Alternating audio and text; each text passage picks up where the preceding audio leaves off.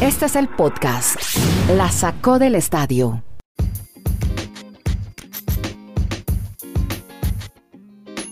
Aquí estamos, este es el episodio 310 de este podcast. Transmitimos streaming desde Chile, Colombia Estados Unidos con Kenneth Garay, Dani Marulande, quien les habla Andrés Nieto Molina. Hoy justamente estamos en 8 de septiembre y vamos a empezar a hablar. Ya, Dani, ya deje de contar, hombre, ese calendario ya lo tiene todo tachoneado, que ya que el, en la NFL comienza la temporada y por fin mañana vamos a abrir fuego. Vamos a hablar también de Serena Williams que gana, pasa cuartos de final en el abierto de Estados Unidos y más de tenis del torneo de Tour Championship que tuvo a un latinoamericano en el top 10 de Colombia. Viene él, una actuación realmente espectacular, la de Juan Sebastián Muñoz. Fútbol COVID con Mbappé, también el COVID presente en el Tour de Francia, ya hablaremos de ese. Major League Baseball, les contaremos a qué pelotero no le dejan ver sus videos de sus turnos al bate. También ya se va a acabar la temporada y los Yankees y los Marlins están pasando de vainas a los playoffs. De todo eso, ah bueno, y en el tour hay un ciclista filósofo, un máster en filosofía, ya les cuento de quién se trata. Y una mujer es la que está haciendo las mejores contrataciones de la temporada del fútbol europeo. De eso y más hablaremos en este podcast. Por ahora, bueno, Marulanda, entonces, ¿cómo están todas las, las cuotas? ¿Cómo está el tema? ¿Cómo, ¿Cómo está todo para el inicio de la gran temporada del Super Bowl? Que ya, ya es en pocas horas los Kansas City contra los Texans. ¿Cómo está, Dani? ¿Qué tal, Andrés? Muy bien. Pues sí, ya es una situación habitual de comenzar siempre la temporada de la NFL con el actual campeón, que es el equipo de Kansas, enfrentándose al equipo de Houston. Y acá tenemos un duelo de los dos quarterbacks con el mejor rating. El rating es como una especie de análisis que se han creado para determinar el talento de un quarterback en cuanto a lanzamientos, anotaciones, pases, básicamente yardas ganadas incluso por tierra. Se enfrentan Patrick Mahomes y Deshaun Watson, dos de los más talentosos que tenemos actualmente en la NFL. Y algunos datos que a uno ya le empiezan a llamar la atención. Ayer Kenneth nos contaba la historia de Adrian Peterson, que llega a los Detroit Lions. Y resulta que escudriñando los Detroit Lions desde Barry Sanders, o sea, desde el siglo pasado, desde los 90, no tienen a un corredor entre los 15 primeros de una temporada. O sea, me pareció bien impactante ese dato. Y otro equipo de esa misma conferencia, que son los Chicago Bears, nombraron a Mitch Trubisky como el quarterback titular. El equipo de Chicago es el único que no ha tenido en la historia a un quarterback lanzando más de 4.000 yardas. Y sobre todo en esta época actual, que cualquier quarterback, como ha cambiado la dinámica en ofensiva de los equipos, pues puede llegar a esa cifra. Chicago es el único equipo que no ha llegado a esa instancia de las 4.000 yardas lanzadas por un mariscal. Bueno, ¿con qué prisma lo ve Garay desde Bristol este inicio de la NFL? ¿Cómo la ve? Hombre, con mucha expectativa y mucha ilusión, Andrés. Un abrazo a usted y a Dani. Eh, en algún momento, y lo he repetido, pero ahora que está a punto de iniciarse, que estamos a dos días de que se inicie, eh, llegamos a pensar que la NFL no se vería afectada y mentiras. Eh, todavía estamos con el tema del COVID-19. Eso sí, lo aprendimos a vivir y sabemos a qué atenernos y por eso tomamos las precauciones. Pero lo hago con mucha ilusión, con mucha ilusión. Eh, yo soy de los que pienso, y lo digo desde ya, que se repetirá el Super Bowl del año anterior. Para mí, los Chiefs de Kansas City vuelven al Super Bowl. Y también los 49ers. Eh, ya de ahí en más habrá que ver cómo llegan los dos equipos si es que llegan al Super Bowl. Eh, me intriga muchísimo ver lo que pase con Tom Brady como a todo el país. Y creo, y desde ya lo anticipo, por ahí me equivoco, pero yo siempre digo antes, eh, creo que va a ser una de las decepciones de la temporada. Me parece que, que en este primer año no se le van a dar las cosas a Tom Brady y por su edad puede que no se le den nunca más de la manera como se le dieron en New England. Y por los lados de los Patriots, creo que van a dar más de lo que muchos piensan. Con un Bill Belichick que es muy listo, que se la sabe todas y que cuenta con un Cam Newton que quiere demostrar que todavía está para ser quarterback titular en la NFL. Por ahí lo veo yo con la ilusión de una buena temporada para los Miami Dolphins. Bueno, y ustedes se atreven a dar un resultado para el partido del domingo que me imagino van a estar súper atentos. Muchos la llegada de Cam Newton, como dice Garay, creo que pone otra vez a, como un contendiente al equipo de New England. Antes de que llegara Cam Newton, yo daba el voto porque Miami volvía a ganar en, en New England como la temporada pasada. Hoy lo dudo porque Cam Newton realmente es un quarterback con mucho talento para esa franquicia. Yo creo que este partido lo puede ganar Miami, pero reitero y ratifico lo que dice Dani, lo que veníamos diciendo. Ahora que tiene Cam Newton, eh, Bill Belichick es un viejo lobo de mar y a él le duelen A él le duelen las derrotas, independientemente de lo mucho que haya ganado. Él es un ganador. Por eso fue que no le dio mucha pelota a Tom Brady cuando supo que se iba. Hasta luego. Él es de los que va pensando en su equipo y en cómo ganar partidos de fútbol americano. Él lo dijo un día, el más consciente de que su objetivo es ganar partidos de fútbol americano. O sea, él no piensa tanto del Super Bowl, en los playoffs, no, en ganar el partido el próximo. Para él esa es la gran final y él lo tiene más claro que ningún otro. Muy bien, estaremos atentos a la NFL. Ahora otro deporte más que se suma a este podcast y el más popular, el fútbol americano. Qué bueno. Bueno, vamos a hablar ahora de tenis US Open. Serena Williams, que ha pasado cuartos de final, ahora se enfrenta a la Pironkova. ¿Qué información tenía sobre Serena? Pues comenzamos por ahí, que se va a enfrentar a la amiga de Garay, la Pironkova, ya en los cuartos de final. No, ya tan Pironkova, hombre. Serena Williams es la primer tenista en la historia que ha ganado 100 partidos en el mítico estadio del Arthur Ashe, con el triunfo que logró el día anterior. Y Serena, recordemos a Andrés, a usted que le gustan esos temas sentimentales, desde que es madre no ha podido ganar un torneo de Grand Slam. Ya su hija Olimpia Alexis es que se llama, sí. Olimpia Alexis, cumplió tres añitos de edad y ella espera que de pronto el, fin de semana pues la pueda ver levantar el trofeo del US Open ya con la niña de tres años. Ahora seguimos con más deportes americanos. Vamos a hablar de béisbol porque el fútbol nos trae muchas historias, mucha información y uno de los mejores jugadores del mundo dio positivo para COVID-19. ¿Quién hablamos? Kenneth.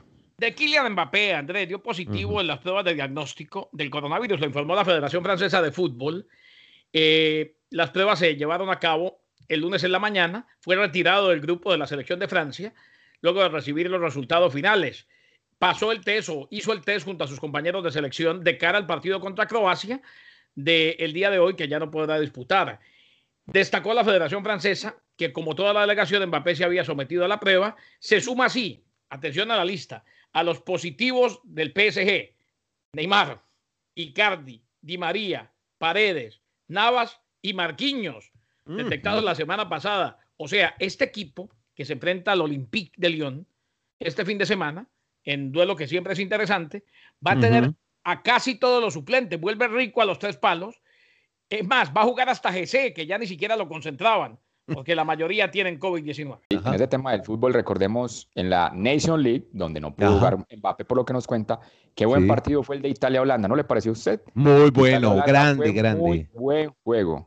Sí, para los que y vuelta. Oiga, bien Italia, ¿no? Pero venga, ¿cómo le ayuda a, a bueno se Varela. A Oso o a San Marino, a todos esos equipos buenos. Le, voy a dar este, le voy a dar este grupo con entonado acento. Ajá. Todos han ganado un partido. Porque yo, por ejemplo, cuando estoy durmiendo, me levanto al baño ¿eh? y pienso en San Marino de una vez quiero información. Garay, le, le, recomiendo este equipo que no le pierda pista de la, de la Nation League. Kazajistán, Albania, Bielorrusia y Lituania están en un mismo grupo. Todos han ganado un partido, todos han perdido un partido, todos tienen tres puntos y va a ser muy dinámico ese grupo. Casados, ojo, ¿no? Que tienen además el equipo de la Astana en el ciclismo. Ya hablamos de Tour de Francia. Oiga, hablando de fútbol, yo hago la sección aquí W de mujeres, destacando mujeres en este podcast. ¿Se acuerdan que les hablé una vez de Kathleen Kruger, la mujer que dirige al Bayern Múnich? Encontré otra mujer, una mujer que se llama Marina Granovskaya. Ella es la directora del Chelsea y es la MVP del mercado veraniego. Ha sido la principal responsable de negociar las transacciones. Es que los grandes movimientos en esta temporada de fichajes la ha hecho el Chelsea. Ha reclutado a Havertz, el alemán, a Timo Werner, a Zizek, a Chilwell, a Thiago Silva, el brasileño, se lo trajo desde el Paris Saint-Germain y de Sar. ¿Qué tal el trabajo de esta mujer? Le repito el nombre, Marina Granovskaya. Es la MVP del mercado veraniego y a mí me encanta destacar a mujeres tesas, berracas en el deporte. Una de ellas es Marina. Más importante, la Granoscaya, que el ataque fulminante del equipo lituano que puede llegar a romper el celofán. Usted sigue con eso. El, partido que estuvo movido ha sido el de Georgia y Macedonia también, que son los dos de los tal Georgia? Háblame de Georgia. no. Venga, eh, eh, usted, del Bayern, sí, me iba a hablar del Bayern Múnich, que, que se está preparando para afrontar dos torneos más. Volví a los entrenamientos un mes en el que no solo disputará el partido inaugural de la Bundesliga, esto va a ser el 18 de septiembre contra el Schalke 04, sino también vea la Supercopa de Europa ante el Sevilla el 24 y el día 30 la Supercopa alemana ante el Borussia Dortmund. El primer partido del Bayern en Copa Alemania va a ser ante el Duren. Está buscando, me decía Dani, seguir los pasos del Barcelona, eh, aquel equipo del sextete, ¿no, Dani? Sí, señor. El Barcelona seis títulos, el Barça ya tiene tres, el 24 y el 30 de este mes tiene la opción de llegar a cinco títulos si gana la Supercopa de Alemania y la Supercopa Europea. Lo que pasa es que está en veremos el tema del Mundial de Clubes, probablemente no se haga en diciembre porque no tendremos campeón de Libertadores, así que ahí va a quedar el punto si puede igualar los seis títulos del Barça. Ese era el que me faltaban las cuentas y Daddy me salvó, el Mundial de Clubes, y claro, están veremos para llegar al cestete del Barcelona, aquel histórico. Ahora quiero hablarles de golf. Este tipo no tiene, es un colombiano, no tiene la prensa de James. Ayer todos los medios en Colombia inundados con la llegada de James Rodríguez al, al equipo de Liverpool, el Everton. Pero es que hay un colombiano que ha quedado octavo en un Tour Championship de la PGA, además está de octavo en la FedEx Cup, Juan Sebastián Muñoz. ¿Qué temporada, Marulanda, por Dios, la de este colombiano? Y con letras de honor, todo lo que ha logrado en la temporada Sebastián Muñoz, el número 8 en el año de la campaña, que normalmente en el golf es desde octubre hasta septiembre y que terminó este fin de semana. Sebastián Muñoz con ese octavo lugar se asegura el año entrante jugar el Masters, el PGA Championship, el mm. US Open, el Abierto Británico.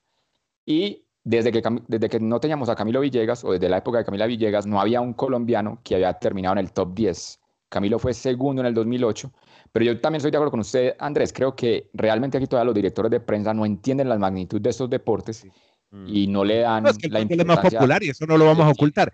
pero es que estamos hablando de gran nivel. Es que este es un deporte de primera categoría que tiene cobertura universal, el golf. Es impresionante y que tener un colombiano en la crema, pues me parece algo bien importante.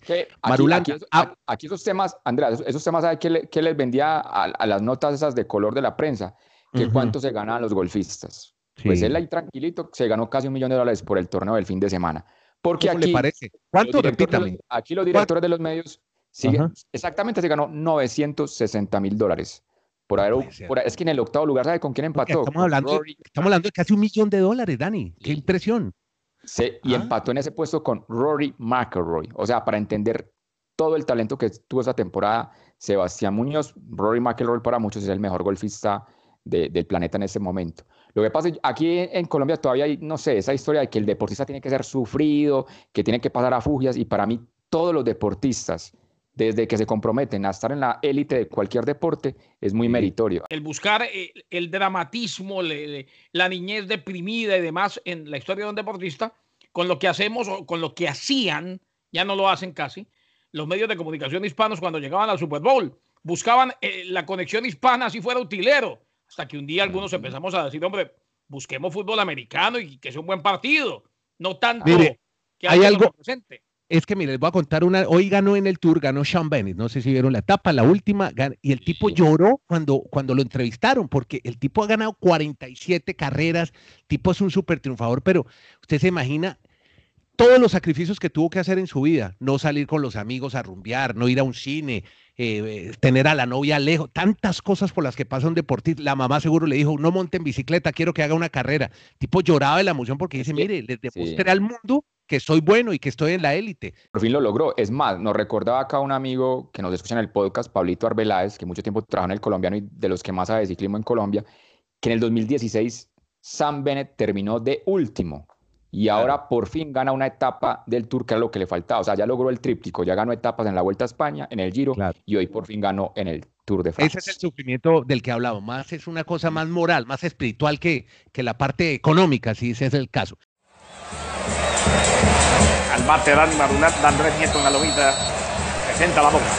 Danza, patazo profundo, elevado, por el jardín izquierdo, y si te vas, te vas. Cuadrangular el batazo, chao preciosa. La sacó del parque Marulanda. Honrón solitario se pone juego 1 a 0 en la parte alta del primer inning, todavía sin out.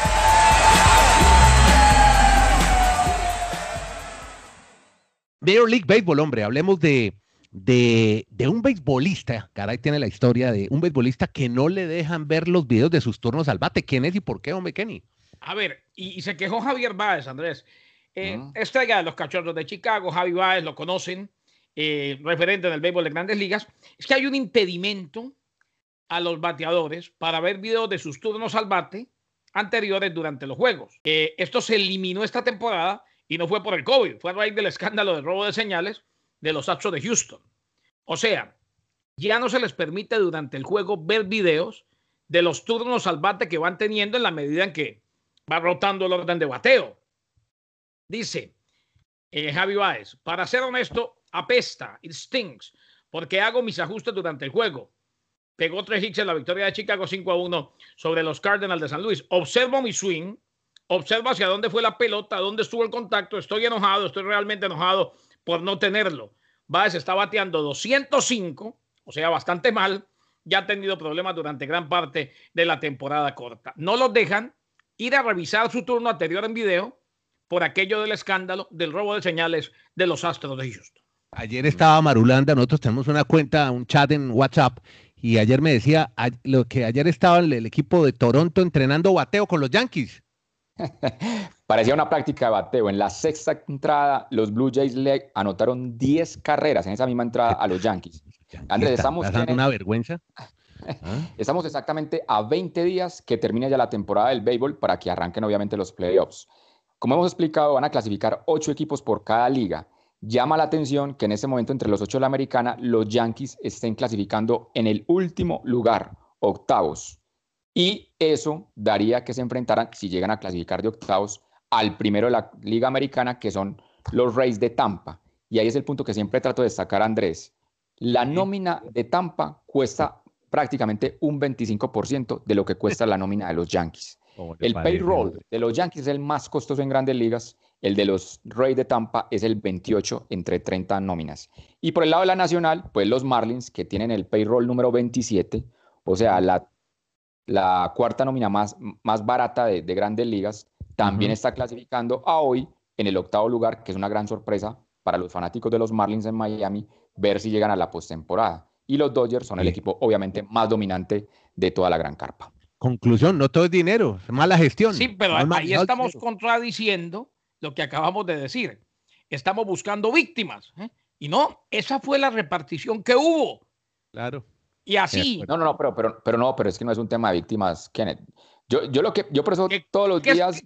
Dani, ¿qué concluimos? ¿Que el deporte mm. no es equitativo? Evidentemente que no lo es. Eso, a ver, eso, y eso es, es, ha sido y seguirá siendo así per sécula. ¿Por qué? No, pero es venga, Andrea, yo quiero hacer la, que la diferencia para mí es que los deportes de conjunto sí tienen la opción y un mecanismo de hacer topes salariales. En los deportes individuales no, porque es que no, puedes, no, puedes, no puedes comparar, no quiero ser despectivo, a un negrito atleta a un blanquito atleta. Son diferentes, toda la, la fisonomía con la que nacen, pues no hay manera de de equipararlos. Pero en los deportes de conjunto sí hay mecanismos y la NFL cada día me lo ratifica y lo, me lo muestra más. Por eso yo destaco tanto cuando esos equipos que no tienen tanto presupuesto en el fútbol, en el béisbol, le ganan a los que lo malo tienen. E, eso es verdad y la NFL hace lo que los demás no hacen. Con todo y eso, ricos y pobres habrá siempre. Así sea la NFL. Y claro que sorpresas se van a dar. Habrá dominio de muchos equipos, pero con toda esa misma repartición, en el 2003 los Marlins le ganaron a los poderosísimos Yankees, sexto juego Serie Mundial en Yankee Stadium. Mm, Ustedes saben cuál es el mejor equipo de Nueva York hoy en el béisbol de grandes ligas, Marul. Usted que sabe los datos. Pues los Mets deben ser. El que está jugando en Buffalo, Toronto. Toronto, muy bien. Marulanda la tiene clara. Toronto. Claro, claro. Bueno. Toronto, porque, está jugando en el estado de Nueva York y va segundo, va por encima de los Yankees y está mejor que los Mets también. Qué pena lo de los Yankees. No, pero ya se van a... Casi que me caigo en la pregunta. No, no, el top 3 del tour me lo recuerda. ¿Cuál es el podio hoy, hoy, en este momento? Ah, espere, me corchó, me corchaste, como dice el bolillo, me corchaste. Por no, Sí. Por el Tour de Francia. 12, Gambernal. Egan, sí. Y el 3 es un francés que se llama Guillaume Martin. Y yo quiero hablar, contar un rollito bien bacano de Martin. Marta es no solamente ciclista, máster en filosofía, joven de 26 años. De hecho, si usted va a una librería en París, en Marsella, en Toulouse, va a encontrar libros de él, libros de filosofía en los estantes. Su nombre aparece en las primeras líneas también del ranking del ciclismo. Pero a él siempre le dicen, no le gusta cuando le dicen, ganó el filósofo ciclista. No, una cosa soy yo en la bicicleta y otra soy yo filósofo. A él no le gusta mezclar sus dos oficios. Eh, Guillaume Martin hizo su tesis de filosofía asociada a Nietzsche con el deporte de alto rendimiento. Es autor también de un libro que se llama Sócrates en bicicleta, el Tour de Francia de los filósofos. Y además ha escrito una obra de teatro, claro, con un trasfondo filosófico, se llama Platón versus Platoche, que se estrenó en el Festival de Aviñón Off y que justamente se está estrenando por estos días y no pudo ir al estreno.